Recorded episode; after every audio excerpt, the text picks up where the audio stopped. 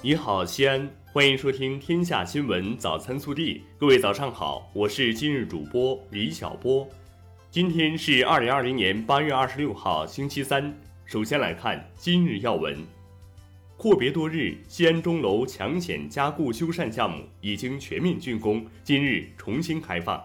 本次钟楼修缮主要对宝顶、屋面、檐口、飞船、外金柱等进行了两个多月的闭馆维修工作。除了外貌的改善，借此次机会，西安钟鼓楼博物馆对钟楼展厅的基本陈列也进行了全新的提升改造。此次重新开放后，钟楼的开放时间将延长一小时，从早八时三十分至晚九时三十分。修缮一新的西安钟楼将与这个古老的城市一起见证新的发展和生活。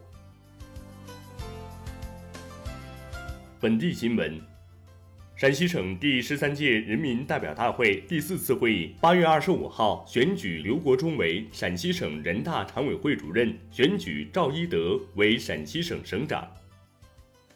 八月二十五号是人大常委会召开新闻发布会，对九月一号起陆续施行的《西安市查处摩托车和非机动车非法载客若干规定》《西安市水环境保护条例》《西安市生活垃圾分类管理条例》进行公布说明。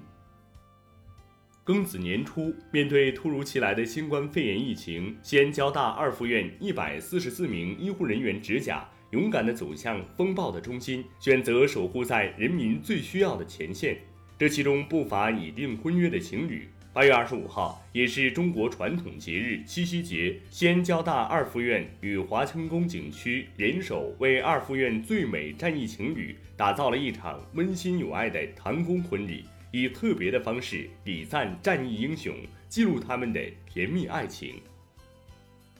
八月二十五号，记者从省教育考试院获悉，根据二零二零年我省普通高校招生录取工作安排，本科二批开始填报志愿，志愿填报具体时间为八月二十六号八时至八月二十七号二十时。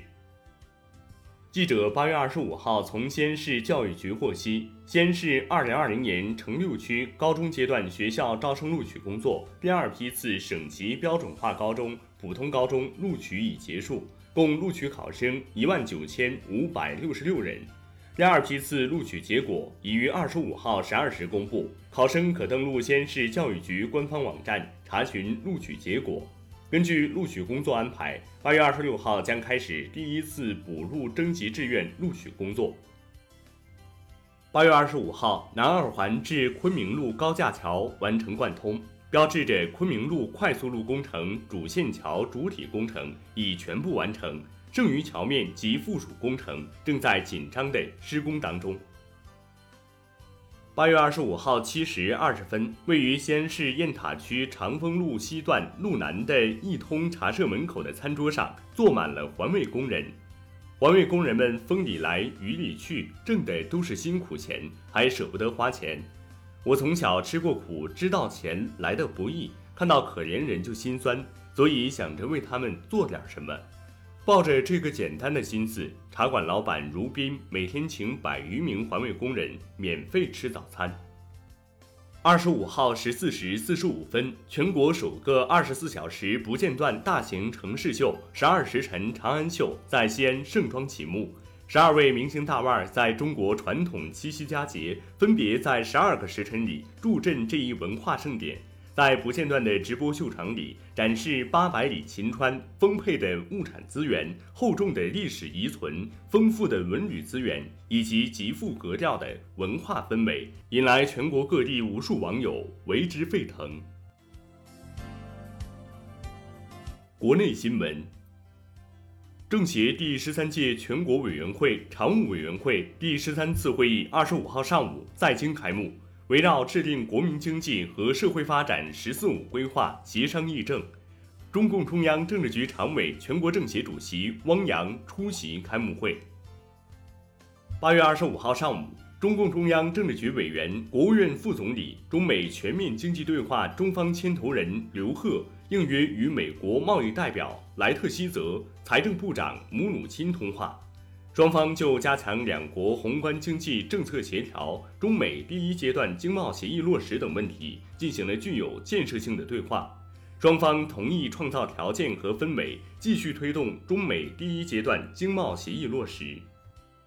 国防部新闻发言人吴谦二十五号就美军机擅闯我演习禁飞区发表谈话，他说。中方要求美方立即停止此类挑衅行动，以实际行动维护本地区和平稳定。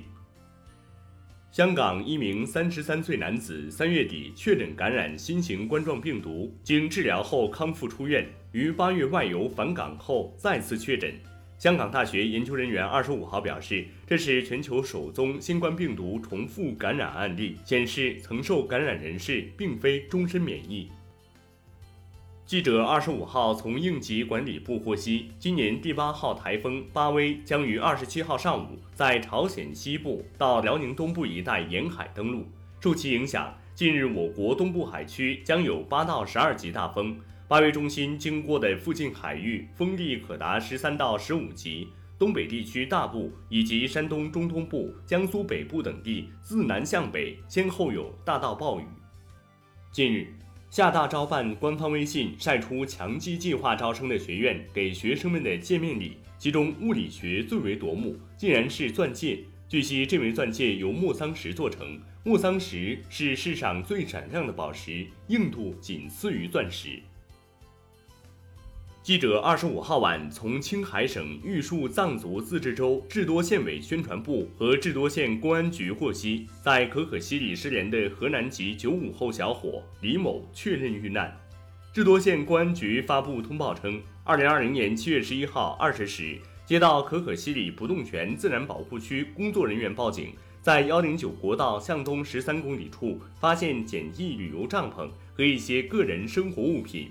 警方迅速赶赴现场调查，于十三号十七时许，在幺零九国道向北十二余公里一积水潭内发现一具尸体。经尸表检验和现场勘查，排除他杀，家属也确认死者为李某。记者从贵州省关岭布依族苗族自治县人民政府获悉，二十三号二十时许，县公安局接到报警称，滴水滩瀑布有两名探险人员被困。二十五号，经现场救援人员确认，被困的两名探险者已无生命体征。